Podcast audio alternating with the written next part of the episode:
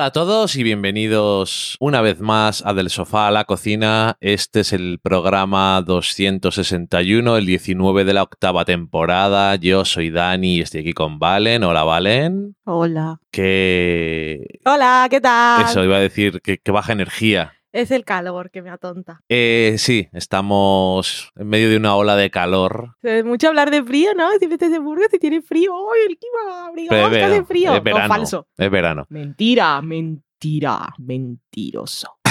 Eh, esto es del sofá a la cocina, un podcast en el que, aunque no lo parezca, eh, no hablamos del tiempo y de la predicción meteorológica, sino de series, de películas, de cocina, pero básicamente de lo que nos apetece. Esta vez vamos a hablar de alguna serie que ha terminado ya y tampoco vamos a alargarnos mucho porque para grabar el programa hemos tenido que apagar el aire acondicionado y estamos sufriendo porque no somos gente a la que le guste el calor. Estamos en como el modo ahorro de energía del móvil. O sea que en cualquier momento se puede apagar y es mejor terminar antes lo que estés haciendo. Interesante analogía.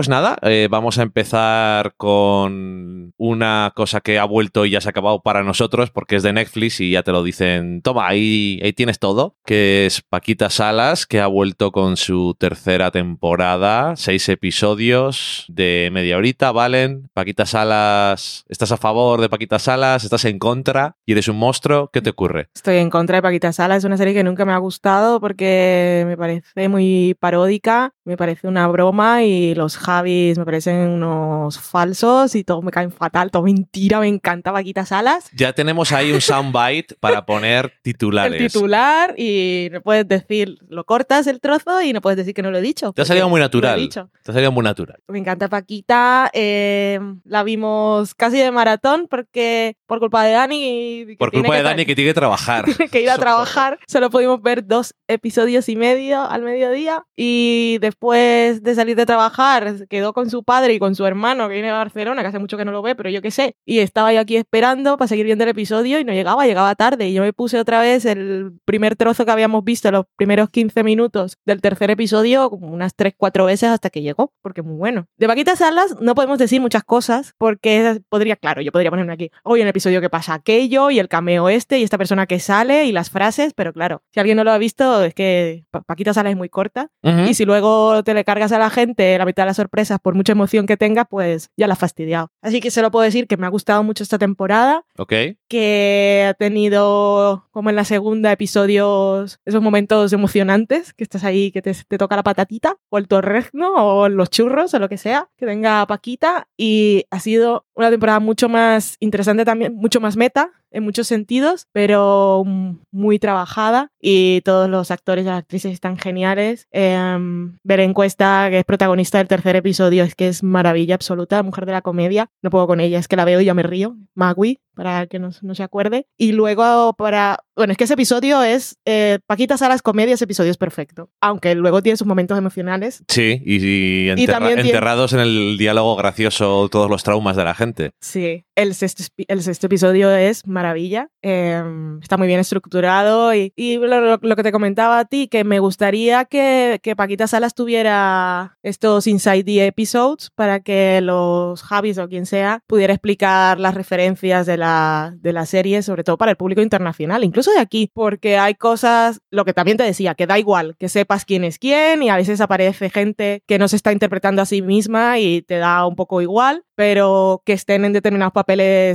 tiene un sentido y también Ujú. molaría saberlo. Y eso, me parece que eso le falta pensando en la gente de fuera, porque eh, yo sé que gente en Latinoamérica le gusta la serie y se pierde todos esos detalles. Sobre todo pensando en esta temporada especialmente el sexto episodio, que es importante. Pero bueno, que luego saldrán mil artículos buscadlos y le, le- toda la información porque os lo contarán. Seguro esta semana mucha gente hablará de Paquita Salas, pero que me ha encantado. Y quiero una camiseta, una frase, que es una camiseta de esas que no puedes llevar a comidas familiares ni nada, pero la quiero para llevar en casa, porque me pareció maravilloso. Es una, una frase que dice Magui en el tercer episodio de noche, con Ujú. otra persona. Es que me parece tan maravillosa.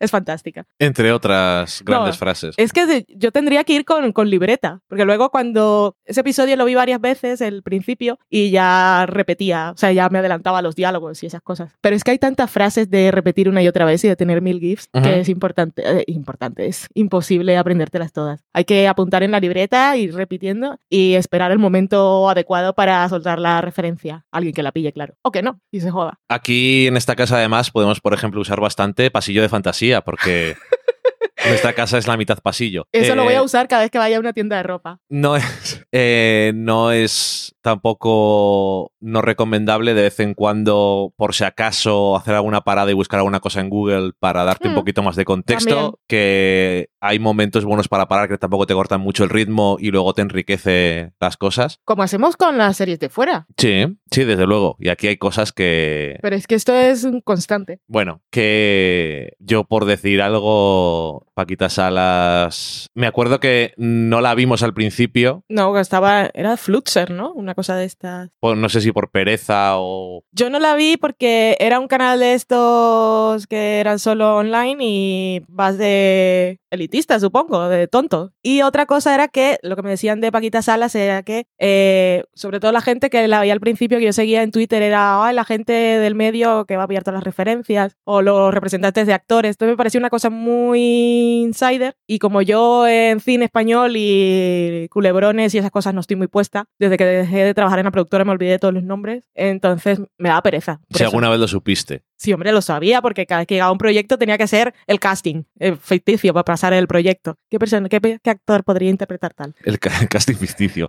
Em, pues eso, que, que está muy bien y que... Hombre, eh, el principio del episodio tercero le has visto muchas veces. Yo también le he visto tres veces al final, porque es que es muy gracioso. Pero es que esta mujer es que tiene esas. esas hay, gente, hay actores que tienen cualidades de esas de comedia que es. Cuando sale, ya te hace gracia aunque no esté haciendo nada. No que no pueda hacer algo serio o que no te creas las cosas serias, pero que ya parte con una ventaja cuando tiene que hacer comedia y es que ya vienes predispuesto a que te va a hacer gracia. Pero es que además lo hace tan bien. Solo tiene que mirarte, mirar a la cámara. ¿Y, y cómo? sí. En fin, eh, no voy a estropear ningún chiste ni nada, Nada, porque me es muerdo que la lengua. es... En fin. Bueno, Paquita Sala, si no lo veis, desde luego no es una serie muy larga, por desgracia. No, Entonces, son- o por suerte, porque eh, al final hacen las estructuras, las tienen muy claras y no tienen relleno ni nada y no que aquí nos importaría demasiado lo del relleno, pero la verdad es que quedan muy bien. Da pena cuando se acaba, pero yo creo que están muy bien hechas, o sea que nada más, si no habéis visto nunca Paquita Sala, os lo recomendamos. Para la gente de fuera de España, que sepáis que está en Netflix Mundo Mundial y que igual estamos diciendo y sentís lo mismo que sentí yo al principio, que igual iban a ser cosas muy que no os ibas a enterar, que eso no pasa nada. Pero la gente que nos sigue y, y mm, se interesa por los mismos temas que nosotros, decir de Paquita Salas, que es una serie que mm, para los que nos interesan cosas de perspectiva de género y feminismo y tal, tiene los zapatos de tacones muy bien puestos, pero aparte es una serie de estas que, que son como Parks Recreation, The Good Place, Brooklyn Nine-Nine, que es de gente que, que no tiene maldad en su interior, gente que le gusta hacer su trabajo como Villaner, pero no, y, y, y que quiere a la gente de su entorno. Y eso siempre, en este mundo tan cínico, pues no viene mal. No viene mal, solamente decir que es una temporada bastante Operación Triunfo heavy, pero Eso no pasa nada. no ayudará, no No ayudará mucho a nada. que no, haya a que no haya visto Operación Triunfo, pero bueno. Se llama al final el álbum de Amaya. Mm, Ok, O pero no pasa nada. Pero no pasa nada. Bueno, Bueno. total.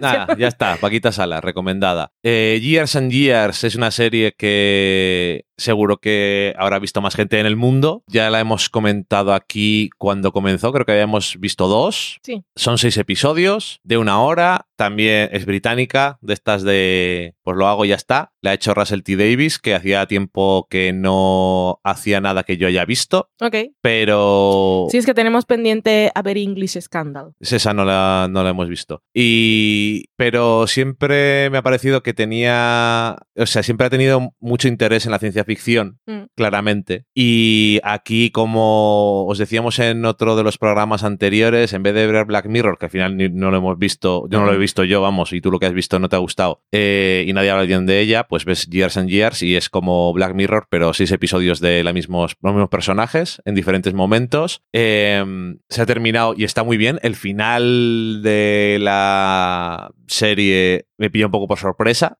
Es un poco diferente a lo Sí, que es- No te lo esperaba. esperabas, pero estaba plantado desde el principio. Sí, sí, no quiero decir que venga de esto no ha venido de ningún lado, pero que no me lo esperaba dentro de la serie tal y como estaba siendo, Mm. pero la serie me ha gustado mucho, o sea, está muy bien hecha, es que no sé, de- me ha gustado mucho, pero no me ha gustado a veces verla demasiado porque me parecía, como decimos aquí, un socorro constante, porque creo que ha tenido muy buena mano con el guion a la hora de incorporar las cosas que van a pasar en los próximos años, no de una forma que diga, ay, en el futuro vamos a hacer una cosa que ahora no nos podemos imaginar, o como dicen en un episodio, pensábamos cuando éramos pequeños que ahora tendríamos eh, coches voladores y cosas así, y el mundo en algunas cosas no ha cambiado tanto, pero en otras la evolución se ve venir y esta conclusión lógica de lo que está pasando hoy en día, porque esto es una respuesta O la involución. bueno, llámalo X, pero eh, la progresión de lo que está ocurriendo hoy en día creo que es parte de lo que ha motivado esta serie. Veo por el final y algunas cosas que también hay temas personales de Russell T. Davis y que también algunas de las preocupaciones ya se veían porque eh, él es gay y hay también preocupación por el tema de la homosexualidad en diferentes países o bueno, hay cosas de ese tipo, pero también de cosas que es que, que vemos en todos los lados en las noticias últimamente y, y que da miedo verlo en Years and Years porque no parece algo que digas esto no puede pasar nunca, sino no es como cuando ves eh, The Handmaid's Tale y dices esto no puede pasar nunca y luego dices bueno tal, no sé qué, sino que esto casi lo ves pasando algunas cosas Es que parece O que, que que están está pasando pasando. ya, sí. eh, en tiempo real. Y entonces, yo lo, lo que siempre me parece que eh, estas distopías sociales, estas cien- eh, social ficción que hacen estas... Ficción especulativa. Es como lo de Margaret Atwood. Sí, que pues, no es ciencia eh, ficción, sino ficción especulativa. pues ese tipo de, de géneros, eh, a veces, por desgracia, lo que más se equivocan es que las cosas pasan más rápido todavía de lo que te piensas. Pero los years and years que van pasando en esta serie tampoco son tantos. No. Entonces creo que está bastante bien pensado. Em, da un poco de miedo, pero creo que está bien. Hay, eso sí, tirando al final, que eso no es malo, pero no sabía si me iba a pasar. Y hay eh, personajes de esos que dices, "Mm, eres un mierdas, Mm. muy fuertemente. Muérete ya. Pero Que bueno, han pasado años. han pasado años. Muérete fuera de plano, que nos cuenten en la próxima escena que te han muerto. En fin, ¿a ti te ha gustado Years and Years? Me ha gustado, sí. Es una serie muy enérgica y muy distopía de la hora y te hace sentir bastante incómodo. Al fin, en el episodio final hay un speech que nos habla directamente a nosotros y está muy bien. Puede parecer, yo entiendo, a esta serie la critican porque es poco sutil y va todo muy en la cara y mm, la gente habla mucho y dice las cosas que quieres que pienses, pero a mí no me molesta. En este caso particular me parece que ha sido así desde el principio, desde el principio entré y no me molestó y lo que tienen para contarme me parece que es bastante pertinente y relevante ahora y me está hablando a mí directamente, me sentí que me estaba hablando a mí en muchos momentos y bien. Eh, leí una entrevista de Russell T. Davis que decía, decía muchas cosas. Una que no iba haber segunda temporada. Otra que al final cada uno podía interpretar si sí o si no como quisiera. Y lo otro que decía era sobre el personaje de Vivian Rook, que es el de Emma Thompson, que decía que muy bien que la gente veía el paralelismo con Trump, con Boris Johnson y con otro, otro político inglés que ahora no me acuerdo cuál es. Y él decía, pero también tenéis que pensar que esa persona sois vosotros cuando estáis hablando en Twitter. Bueno, no todos, no igual no todos vosotros que nos estáis escuchando o no nosotros si nos metemos en percales, pero que ese populismo y esas frases vacías, pero que apelan a mucha gente y al retweet fácil y a la confrontación, es mucho del clima social y de red social que vivimos ahora mismo. Me parece interesante. Pero que lo de que no sea sutil, yo creo que también está relacionado con que aparte de ficción especulativa, o me imagino que todo ese género es un poco fábula. También, sí, De decir, si no Ojete. cambiamos no sé qué, claro. nos pasará esto, si no tenemos cuidado con no sé qué, pasará tal cosa. Ponerlo muy elevado y subtextual, pues igual pierde la intención de lo que quiere hacer, que es precisamente Por eso. eso quiero O la decir que hace. que una fábula, no hace falta que con una fábula de estas antiguas al final te tengan que decir una frase literalmente Mm. explicándote cuál era el significado, pero hasta cierto punto tiene que transmitir algo Mm. y llegar a todo el mundo. Y no todas las cosas, además, no son sutiles, porque hay varias cosas, como me decías tú, que había puesto alguien en Twitter, el drama de eh, uno de los episodios en el que una, uno de los personajes, cuando hay una votación, vota en blanco. Y eso no es una cosa que nadie hable. Voto nulo. Un voto nulo, Mm. perdón. Eh, no hay nadie que en la serie hable Sí. de ello ni nada, sino simplemente está dejando una cosa ahí de la gente que hace tal cosa. Cuando vota nulo, no está haciendo el bien que piensa que hace cuando hace otras cosas. Entonces, bueno, en fin. Y también la idea de que no hay un gran villano y no es el mierdas de Trump y el Putin y tal, sino que tenemos que estar alertas permanentemente porque si no es uno, será otro. Eh, sí, y por cierto que la... Una de las tragedias más importantes dentro de esta serie es una que estamos viviendo hoy en día, que es la de los refugiados.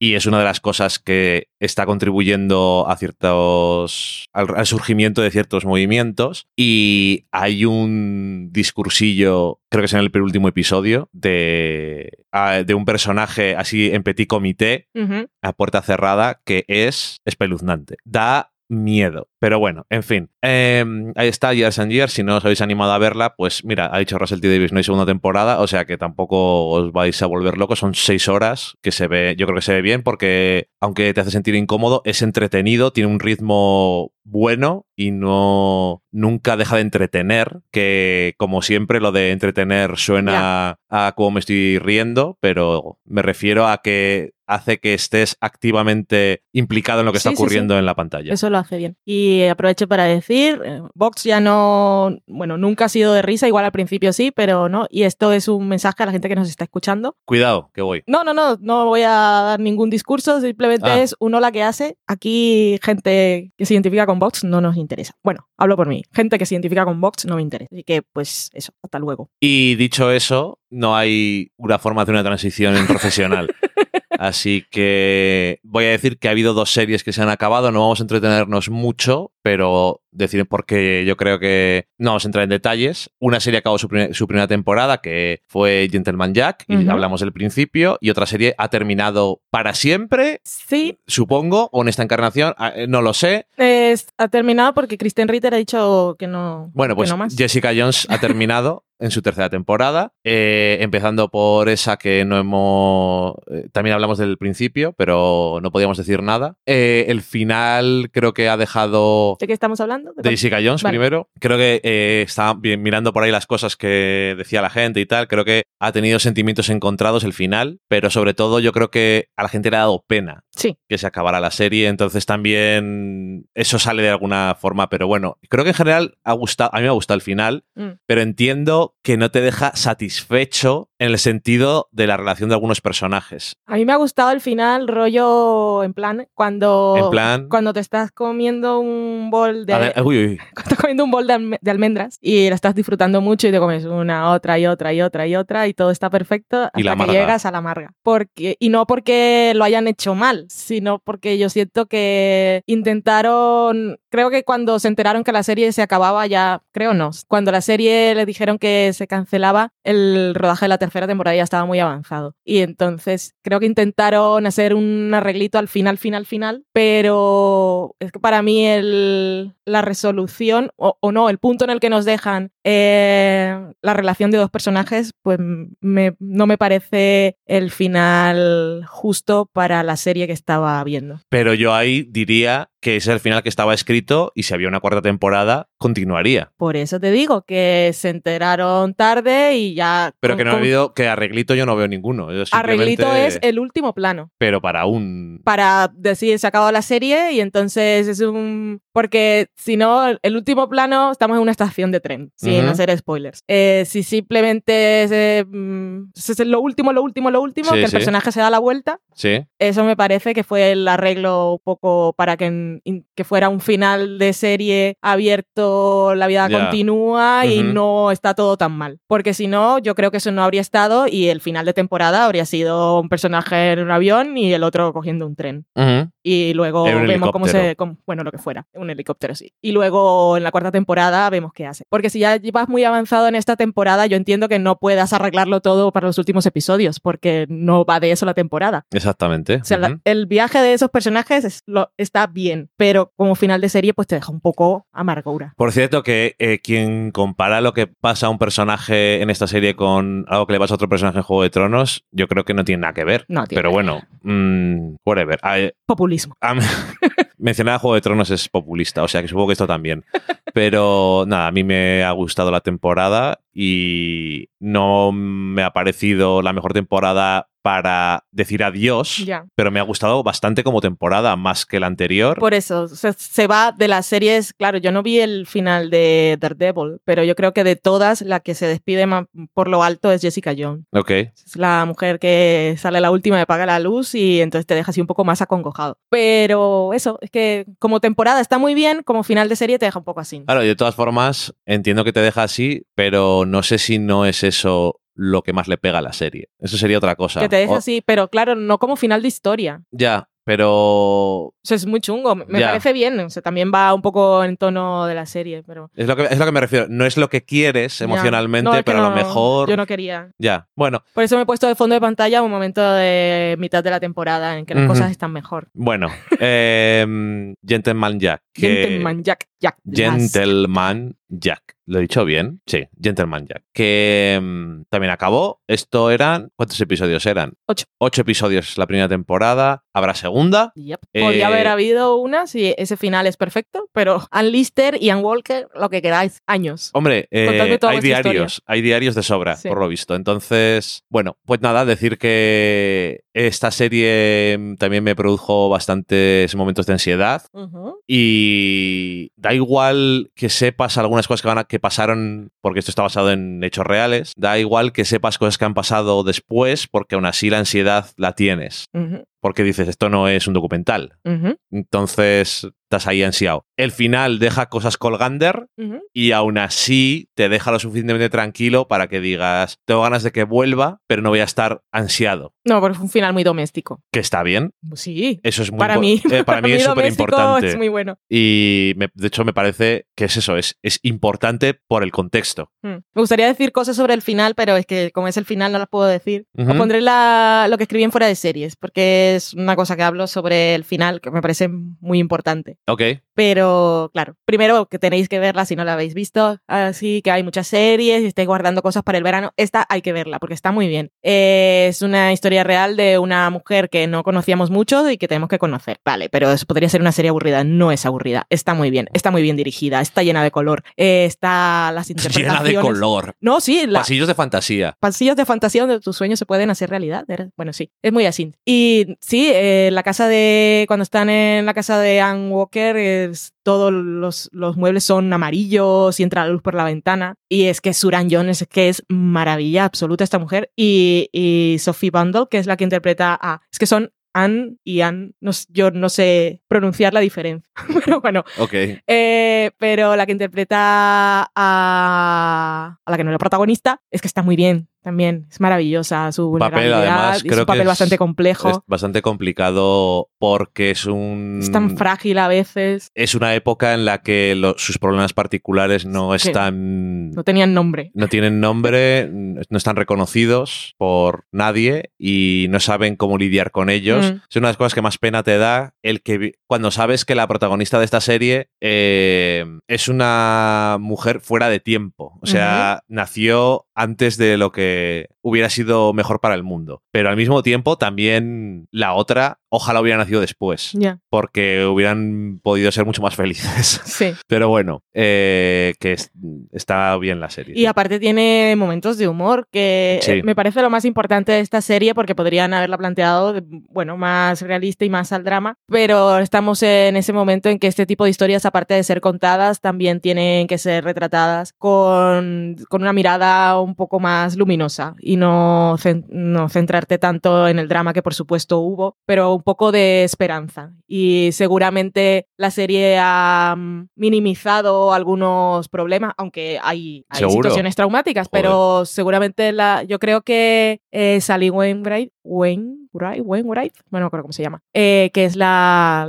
la, de Happy Valley, que ojalá vuelva alguna vez, que es la creadora y directora de varios episodios, que creo que ama tanto al personaje que de alguna manera en algunos momentos habrá, se habrá tomado licencias poéticas para, para hacer su vida un poquito más fácil. Hay un momento, creo que es en el quinto, en, en el quinto, en el penúltimo o en el último episodio, que Ann Lister viaja y em, lo más importante de, de ese viaje es que ella mm, tiene un- una cierta validación, reconocimiento, que me parece que es súper importante para el personaje. Y seguramente tuvo momentos así, pero quizá no tan condensados y ese tipo de licencias me refiero. Que me parece que, que es maravilloso que lo haga así. De todas una- formas, eh, las líneas temporales de esta serie, sobre todo cuando hay viajes, están muy condensadas para nosotros porque los Claro. viajes eran eternos. sí, Pero lo dicen, dicen, bueno, tardaremos no sé cuántos días y tal, y el tiempo, bueno. tardan una semana en llegar de un punto a otro que no es el destino. Sí, si, si, si os pasa algo, llamadme que voy. Llegaré en una semana solo. A mí siempre me ha parecido curioso cuando, cuando cuentan historias así de ficción histórica, bueno, dramas históricos y cosas de época, que te dicen que la gente se va de viaje y, y les, les-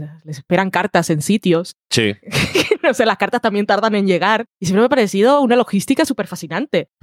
Así es, ya. Pero de todas formas, que te iba a decir eh, sobre lo que decías de la luminosidad y eso, pero que aparte yo tengo la sensación de que esta mujer, y sería una cosa que transmitiría en sus diarios, tenía mucha gracia Sí. al contar las cosas y que yo creo que también tienen los dramas hoy en día una tendencia a que veamos humor dentro de ellos porque la vida hay humor hasta Mm. en momentos que son desagradables. Sí, es Entonces- verdad. Podrías cent- centrarte solo en lo malo, pero como también existen esos otros momentos, porque no. Y no es solo un. Es, es que, claro, desde el punto de vista de guion, están haciendo un alivio al espectador, un respiro, un descanso. No pienses que esto va a ser lo peor, quédate con nosotros. Pero también me parece que es un respiro para el personaje. Bueno, no sé, es tontería. Pero eso, que seguro que es una serie de esas que os habéis guardado para el verano, porque hay muchas series, o tenéis mucho trabajo, no tenéis tiempo, o yo qué sé, y no la dejéis pasar, porque es que está muy bien. Yo creo que, veis el primer episodio y ya está. Pues las actrices están fenomenal. Y Gemma, Ujú. Gemma Whelan, que es la que hacía de Yara en Juego de Tronos, también está genial. Y Un es papel otra- muy poco agradecido. Pero está maravillosa Sí. y tiene esos momentos, también un par de momentos en que te mira a cámara que a mí me da la vida. Y luego Gentleman Jack, aparte de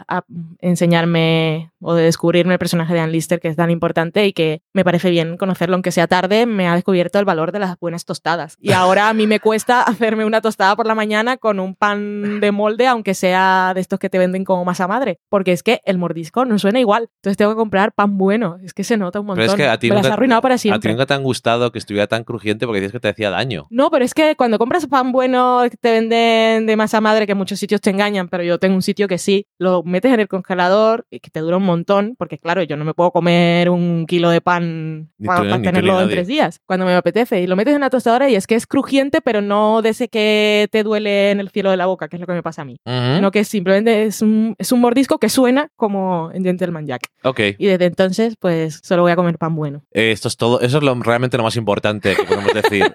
de Gentleman Jack. Y hablando de banalidades, tengo que decir que lo más importante de lo que vamos a hablar hoy es el siguiente tema, que es una cosa, al final ni lo he buscado en internet si alguien lo ha comentado, pero yo estoy casi seguro de que no va a ser una cosa muy ampliamente comentada y no lo digo como orgullo, Ujú. sino simplemente que como es una cosa que no, y la comentamos entre tú y yo, pues, y este programa es de lo que hacemos, Ujú. pues digo, esto hay que ponerlo aquí. Hace tiempo que no hablamos así un poco de programas de cocina, Ujú. pero bueno, todos sabéis que una cosa que se llama Masterchef. Más que nada, estéis en el país que estéis, porque seguro que hay algún país en el que o hay Masterchef o alguno que emiten de un país cercano. Llámalo X, porque hay cientos de franquicias. Em, Masterchef Estados Unidos quizás será la más vista porque Estados Unidos es muy grande. Eh, en Fox eh, llevan 10 años con Masterchef, es que parece mentira. Y mm, este año así ha pasado una cosa muy curiosa, no sé si lo comenté en el programa anterior así de pasada, Creo que sí. pero es que después de ya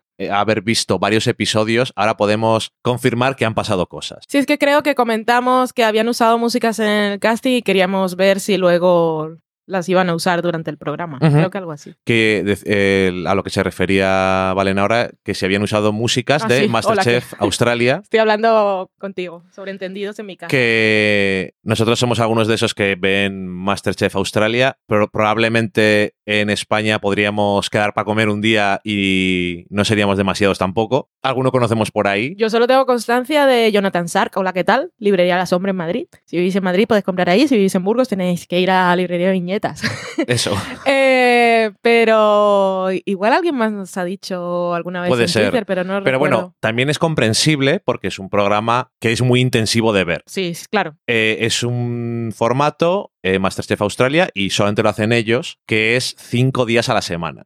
Y no todo el mundo se puede comprometer a ver un episodio diario cinco días de Masterchef Australia. Igual no le Porque apetece además, tampoco. además no le apetece igual, pero aparte que son episodios que a veces duran una hora, Mm. pero a veces duran una hora y media. Mm. Entonces, nosotros somos muy fans de Masterchef Australia y en cierto punto, y recuerdo que lo comentamos una vez en un programa, nos gusta mucho más Masterchef Australia que Masterchef Estados Unidos, porque Masterchef Estados, Estados Unidos es un programa que está mucho más centrado en el aspecto del reality, lo espectacular, las personalidades de los concursantes que son lo peor, porque en Estados Unidos no hay nadie que sea amigo de nadie y todo el mundo va ahí a matar y aprendes menos de cocina porque no tien- porque los programas duran 40 minutos y no hay tiempo para fijarte en qué está cocinando la gente. También parece es más que, el drama. parece que los cocineros dominan menos su arte porque no, no ves cómo preparan mucho los platos. Sí, parece como que se lo han dado, Sí. casi, y no, no- porque no les has visto hacerlo.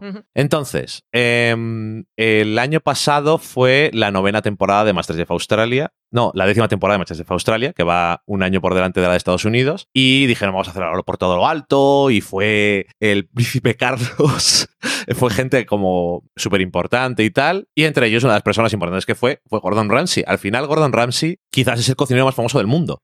Y yo creo que hay pocas discusiones sobre eso. No quiere decir que haya ido a sus restaurantes. Ni que sea el que hace la comida más rica, porque no lo hemos probado. pero es el más conocido, pero aunque solo sea por cantidad. Es una persona que da la sensación, aparte de que le ves esa energía que tiene, es de no voy a pararme, Sí. pero da la sensación de que está diciendo, tengo eh, tres hijos y lo que voy a hacer va a ser ganar todo el dinero posible para que no estén preocupados. Van a tener que trabajar porque les voy a criticar si no, pero hay que tener una cierta seguridad. Y el tío hace más programas que la madre que lo parió. Bueno, entonces, el más conocido. Entonces le llevaron a Masterchef Australia. Fue muy curioso el- la colisión de la forma de presentar eh, y de interactuar con la gente de Gordon Ramsay y sus palabrotas que allí no usó mucho porque también sabe no usarlas, lo que pasa que sabe cuándo Ya. tiene que usarlas. Eh, y fue muy curioso ver el contraste porque metiéndose en, marchas- en Masterchef Australia, o como decimos aquí, Masterchef Australia, eh, se veía más esa parte de Gordon Ramsay estilo Masterchef Junior, que es un poco más suave y más humano en vez de caricatura. Sí, que busca menos la confrontación. Exactamente, aunque cuando le pusieron a hacer lo que más le gusta hacer, que para eso tiene, pues también les dio un poco de pesadilla. Mm. Pero bueno, era ese tipo, ¿no? Tiraba menos cosas a las paredes, No tiro nada a la basura. Exactamente, pero bueno, estaba ahí, ¿no? Y era una cosa curiosa. Entonces, mi teoría cuando empezó Masterchef Australia, eh, Masterchef Estados Unidos este año, es que Gordon Ramsay había estado el año pasado en la décima temporada de Masterchef Australia y había dicho, es interesante cómo hacen las cosas aquí. Pero claro, él, por más que es Gordon Ramsay y si se va de Masterchef no hay programa, no vamos a engañar. Los demás les han cambiado a todos dos veces o tres, pero Sí. da igual. Eh, fue a Fox y les dijo, en mi caso... Tú Es que, estabas ahí, ¿no? sí, esto es, esto es toda mi conjetura. El caso es que me parece curioso cómo hacen allí, pero claro, no vamos a hacer un programa ahora de repente, después de 10 años haciéndolo un programa a la semana, hacer 5. Es una, una ida de olla. Porque igual tampoco te van a pagar cinco programas. Exactamente, ni te van a pagar, ni que, que al final, hablábamos el otro día, que hacer cinco programas ya no es otra cosa, es otra cosa, Mm. pero si haces otra, una cantidad diferente de programas, tampoco tienes que rodar más Claro, contenido. Al final ruedan lo mismo. Exactamente, pero tampoco Fox le interesa, es lo normal, y Mm. además no sabes si la gente lo va a ver. Mm. Entonces es muy curioso porque oíamos las músicas de Masterchef Australia y decíamos, cosa más curiosa que les hayan cogido. Y luego de repente nos dimos cuenta de que ahora hacen dos programas a la semana Mm. y que hacen un programa, no echan a nadie, que cuando alguien eh, no va a cocinar lo llaman te has ganado la inmunidad, Sí. Que cuando vas a cocinar para que si te eliminan o no dicen vamos a ponernos, lo dicen activamente, vamos a ponerte el delantal negro.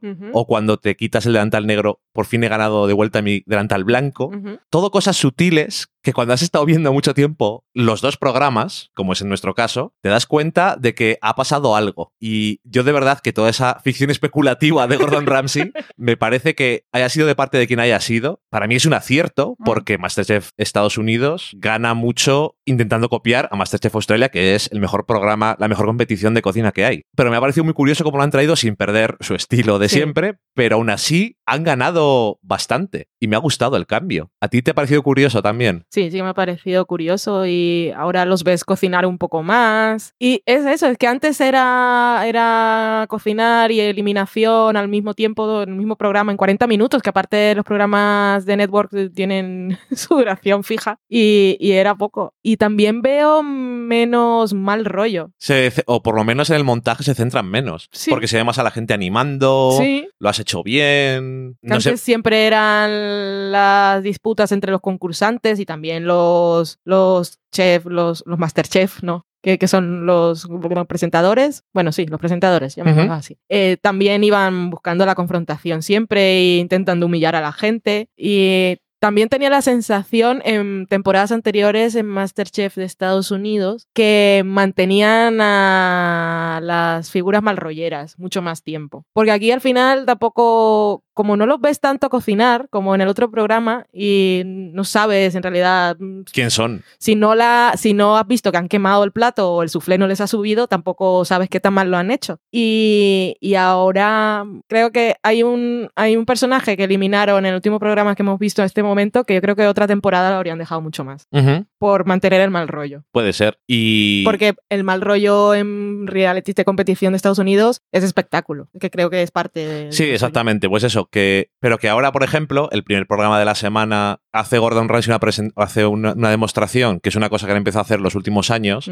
Pero ahora parece que está haciendo una demostración. Porque antes, como tenían que cortar Sí, la demostración, la prueba y luego los 20 minutos de la prueba de eliminación, la demostración era, Gordon Ramsay se mueve muy rápido, pero encima estaba cortado con esos cortes agresivos Sí. y no veías nada tú. Mm. Entiendes que ellos lo están viendo a una velocidad normal, pero tú no, Esperamos. pero a ti, no, a ti no te llegaba. Mm. Y ahora pues le dan un poco más de tiempo porque no hace falta cortarlo tanto. Sigue siendo no tan, tan largo como en Masterchef Australia que hacen masterclass que duran media hora o Mm. 40 minutos, pero es curioso, ¿no? Sí, también creo que antes ellos mismos mm, fomentaban la confrontación entre los concursantes. Que esta temporada mm, no ves que, que era siempre que le preguntaban lo que estaba delante y qué tal el de atrás. Siempre había Bueno, dos o tres que se caían fatal. Y cuando se hacen equipos, esta Claro. vez se ha hecho un equipo y no preguntaron, no dijeron, no hicieron el, como dicen en inglés, la justificación. lo de el de patio de colegio, Sí. sino les dividieron y ya está. Sí, que antes era eso, el que queda de último y el trauma, que... Y le preguntaban, ¿qué opinas de haber Sí, quedado el último? sí, sí. ¿Eres un fracasado entonces? ¿Qué opinan todos de ti? Sí, sí. Y a esto me ha traído traumas de cuando estaba en el colegio. Y en Masterchef Australia siempre nos hacía gracia que aparte de que les cogen al azar Otras veces iba George y decía, por aquí, por la mitad, adiós, como habéis llegado. Sí. Y ya está, o sea, porque no era realmente importante. Mm. Y, y bueno, no sé. Yo creo que gana el programa cuando lo ralentizas en ese sentido. O no cuando lo ralentizas, sino cuando no cortas tanto. Y no sé si van a hacerlo más largo o más días o lo que sea, pero yo sí espero que funcione bien lo de dos días porque yo creo que ya con esto ha ganado bastante el programa. Sí. Así que si alguien ha visto alguna vez Masterchef Estados Unidos y dice, ay, no me mola porque tal, vez este año a ver qué os parece, porque es curioso. También eliminaron la chorrada del año pasado, que era un experimento claramente, de tú juegas por mí, tú juegas Sí. por mí, cada uno de los jueces tenía que su grupo de gente y era su mentor, pero nunca en ningún momento se vio que fueran mentores suyos, por lo tanto, ¿para qué? Y, y nada, este año han hecho otra cosa ahí en lo del casting que era un poco así, pero bueno, en Estados Unidos les gusta el espectáculo y la luz naranja. Sí. Así que nada más, después de esta diatriba sin sentido o con sentido, pero que para mucha gente que diga, pero tanto tiempo merece esto, yo tenía, no sé si se ha notado, pero tenía que soltarlo. Se ha notado, sí. En fin, lo siento. Pero bueno, pues nada, vamos a la sobremesa. No, no, vamos a la sobremesa. Yo te he dejado hablar todo lo que he querido, pero yo tenía dos cosas más para comentar. Ay, perdón usted. Quería comentar dos cosas que estoy viendo, solo he visto dos episodios de cada una y me están gustando. Y Dani no lo ha visto, pero yo lo voy a comentar igual. Una es Euforia, serie de HBO creada por, no me he apuntado el nombre, es el director de la película Assassination Nation, Ases- eh, Nación Salvaje se llamó en España. Ok.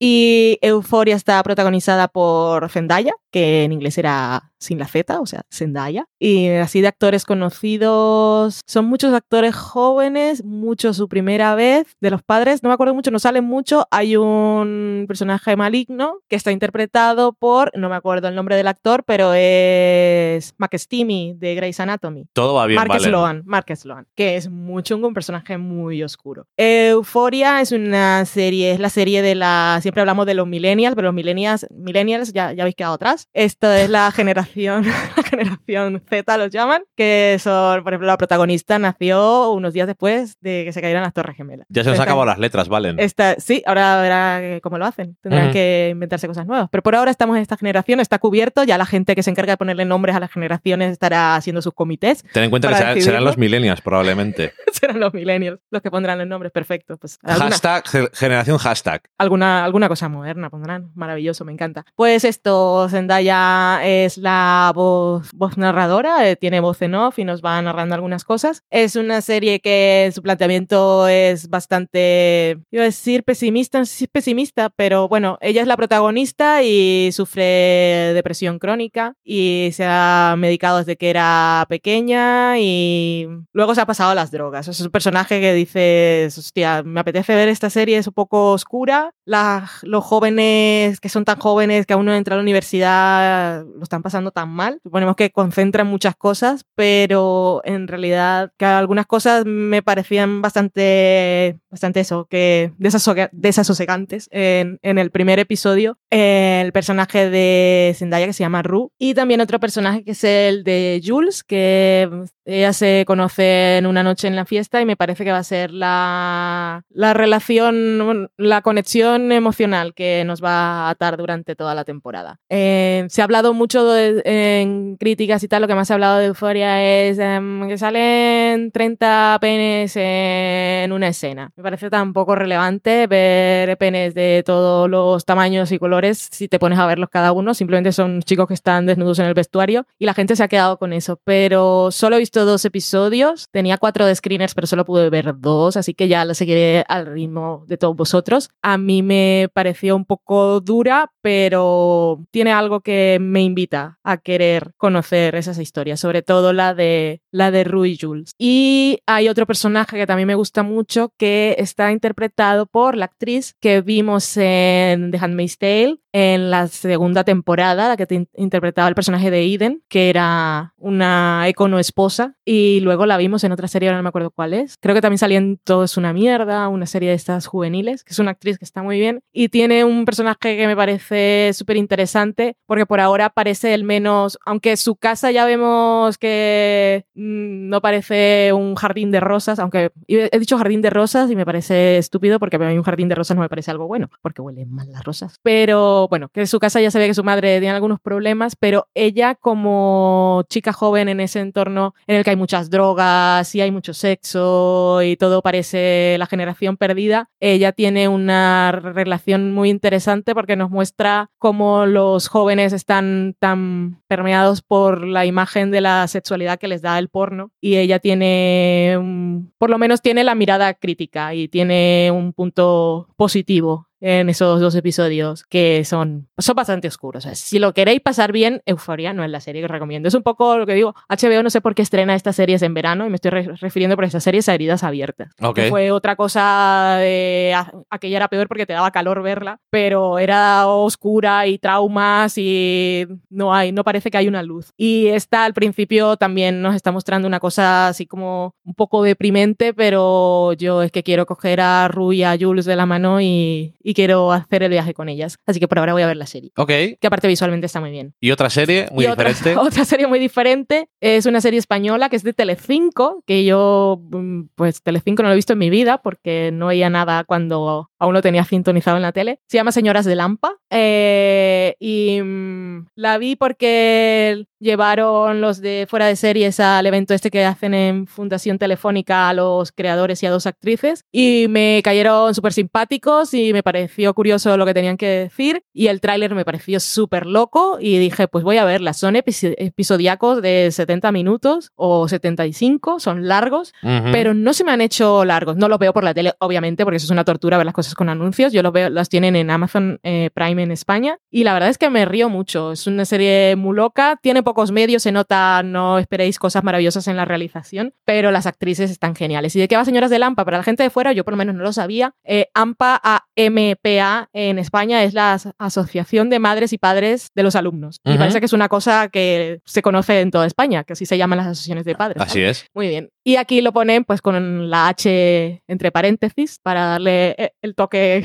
criminal. Y estas son unas mujeres de cada diferentes edades y todas pues de pocos recursos y muy luchadoras y tal, que pertenecen a la misma, a la misma AMPA del cole, que no son amigas al principio y que pasan cosas. Y al final del primer episodio termina una mujer muerta, que no es ninguna de ellas, y estas mujeres terminan unidas en el crimen. Entonces piensas un poco en mujeres desesperadas y tal, y ese rollo, pero la verdad es que me parece una serie súper recursiva, muy entretenida, muy divertida en los diálogos, y a mí los personajes pues me han caído súper simpáticos, me hacen mucha gracia, y voy a seguirla viendo. Son solo tres episodios, que son de una hora y un poco, pero son temporada corta. Son solo tres. Trece. Ah. Perdón. Y, y, eso, estoy viendo Señora de Lampa, serie de Telecinco. En mi vida pensaba yo que en el siglo XXI iba a haber una serie de Telecinco, pero aquí estoy. ¿Vas a incorporar a tu lenguaje no tener el coño para falorillos?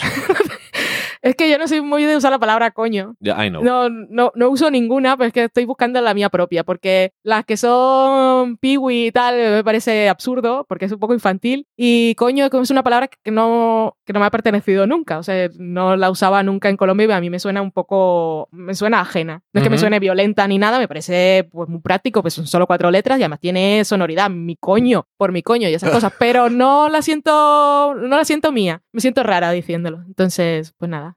Y mi vagina y esas cosas, pues es un poco raro. Ponerle nombre igual no hace falta, pues no lo sé. Estoy. No lo he pensado mucho. Hola, ¿qué tal? Hola, ¿qué tal? Y esas son las cosillas así aparte que quería comentar que me están gustando últimamente. Pues genial, me parece estupendo. Que además, cosas que parecen interesantes, aunque yo, los trozos que he visto cuando estabas viendo tú de las señoras de Lampa, la verdad es que parece entretenido, pero es que, jolín, ¿por qué tienen que hacerlas tan largas las, los episodios? Ya sé que El prime time de España que no nos va hace a largo, ya lo sé. Hemos hecho todo, todo series buenas, buenísimas, es decir, uh, Years and Years igual también. Series así con, con el coño bien puesto. Eh, ok.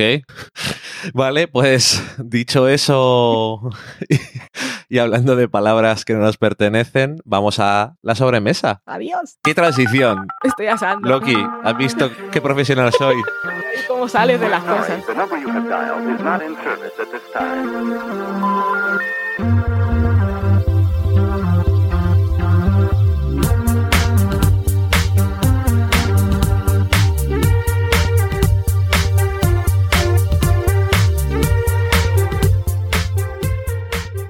Después de esta transición tan profesional con... Bueno, en fin, estamos en la sobremesa. Lo mejor que puedes hacer es... Tenías que haberlo olvidado, porque suena la música y la gente está a sus cosas y se lo olvida. Mm, eso suena más como algo que te pasa a ti. Pero bueno, que ya estamos en la sobremesa y como decía, son los momentos de las palabras ajenas y en este caso va a ser Valen la que va a poner voz a vuestros comentarios, que tenemos alguno por ahí. Valen, cuéntanos. ¿Estás intentando ser así un poco romántico para contrarrestar lo que ha pasado antes? Intento ser Que romántico. has dicho las, las palabras ajenas, que pondrá voz, valen. Sí. Si lo hubiera estado intentando, esto hubiera sido momento que me hubiera aplastado todo el espíritu. Ok, pues nada, mira, voy a leer y vamos a... Se me ha, se me ha pasado lo que tenía que leer. ¿Cómo ha pasado? Aquí está. ya lo he encontrado otra vez. Eh, hola, ¿qué tal? Estamos en la sobremesa, vamos a leer vuestros mensajes. Voy a empezar con Mari Margoli, que nos dice que le ha gustado nuestro último programa, que pone como prioritaria Years and Years. Hola, ¿qué tal? Hemos hablado otra vez de ella, sin spoilers. Y dice, eh, en el programa pasado nos contaba y nos hacía una pregunta sobre las patatas chips de nuestro libro, que las había llevado a una una reunión de Lampa y decía, sí, con las chips, genial, triunfé como, como era de esperar. Desde que las metí en la bolsa hasta que las volqué en un plato no pasaron ni 15 minutos, así que en ese sentido todo bien también. Genial. También nos dice que espera que después de Así nos ven, nos animemos a seguir con Queen Sugar, que de hecho sí es un drama familiar, pero no deja de hacer también crítica social y que a ella le gusta mucho. Ok. Y de esto ya no do- domino tanto, pero a nivel cinematográfico Queen Sugar es mm, corazón, corazón antiguo. Corazón antiguo. Corazón antiguo, el que no es emoji. Ok. El que es con, con cosas del teclado. Uy, yo sí que soy moderna. Cosas del teclado. Cosas del teclado.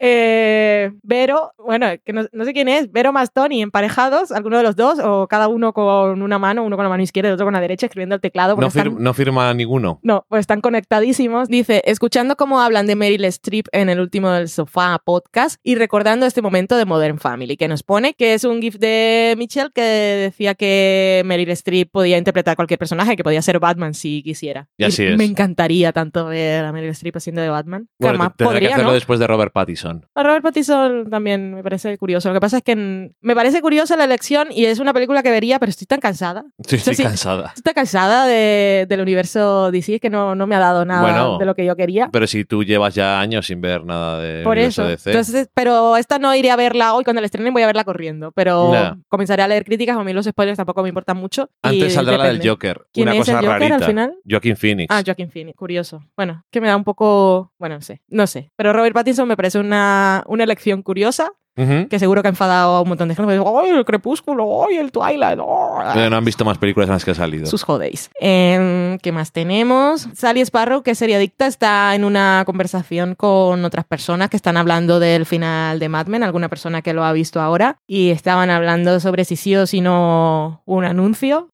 Y dice que a nosotros nos escuchó que sí, esto las claves del mundo, es que no se puede hablar de ningún final de serie en la vida. No me molesta, ¿eh? me parece bien. Eh, fue a los chicos del Sofá Podcast que les escuché que sí, pero que lo más importante es que demuestra cómo ha cambiado el personaje. Exactamente. Y creo que no voy a leer lo demás porque igual da pistas. Pero bueno, si alguien no ha visto Mad Men, es una serie que siempre vais a tener ahí y que nosotros recomendaremos siempre. Algún día la volveremos a ver. a Algún día que ya Miguel nos volverá a llamar la atención otra vez. Pero yo quiero dejar pasar más tiempo. Porque Vale. creo que ya no. ha pasado un tiempo, ¿eh? Sí, pero no sé si yo he cambiado tanto en, ese, en estos años. Pero ¿y quién ha dicho que vayas a cambiar mucho más? Bueno, pero quiero. Pasan cosas. cam-. Cambiar de opinión, no voy a cambiar mucho de opinión en la vida. O sea, yo voy a seguir con mis mismas ideas. Pero. No sé. Ok, me parece bien. Un par de añitos más. Que haya visto más cosas también. Y que igual me haya olvidado un poco más de Mad Men. Es que la vimos tanto que la tengo fresca. Un, dejar más tiempo para que me sorprenda la serie si es que he olvidado algo y para darme la oportunidad de sorprenderme a mí misma. Porque creo que ahora mismo no lo haría. Entonces yo creo que no es el momento. Mm. Eh, aparte que teníamos un comentario en Evox que fue de Ezequiel Merino que decía que gracias por la respuesta al tema de los screeners. Pues es una pena que al final, como tantas cosas, al ser trabajo no se disfruta tanto y pierde el glamour. Pierde el glamour y la emoción de la sorpresa. Mm. La sorpresa de ver la serie no, pero por ejemplo, Euforia me está gustando, tengo, me dieron los acceso a los cuatro primeros episodios, podría haber seguido viéndola, pero ahora me espero y ya la sigo a ritmo de emisión. Y también dice que fue una gran anécdota lo de Loki gastando el último visionado del screener. Es que eso fue, eso fue, no, no lo olvido. Es tan bello, no te puedes enfadar con Loki, te enfadas con MGM, que es la distribuidora y solo te ha dado tres clics. Eso es. Y todos, yo no lo dije en el anterior, pero todos estamos muy seguros de que las palabras que fueron comentadas no traerán ningún tipo de implicación legal para Valen. Yo nunca he visto nada que no me haya sido permitido y si lo he hecho ha sido sin su conocimiento. Adiós. ¿Sin el conocimiento de quién? ¡Socorro! No lo sé. Adiós. Eh, vamos a despedirnos. Vamos a despedirnos que hay que encender el aire acondicionado, que me muero. O me mato. Una de dos. Ya me mato yo. Pues nada, que muchas gracias a todos como siempre por llegar hasta aquí. Aquí estamos en fiestas. Hoy de hecho es la fiesta del patrón de Burgos. No, no, no, no nos cuentes historias, que hace calor. Y... Pero estamos en medio de una hora de calor y tenemos calor en casa, queremos aire acondicionado. Nosotros queremos mucho, pero nos sorprenderá saber que nos queremos más. Adiós. Adiós. Me asor.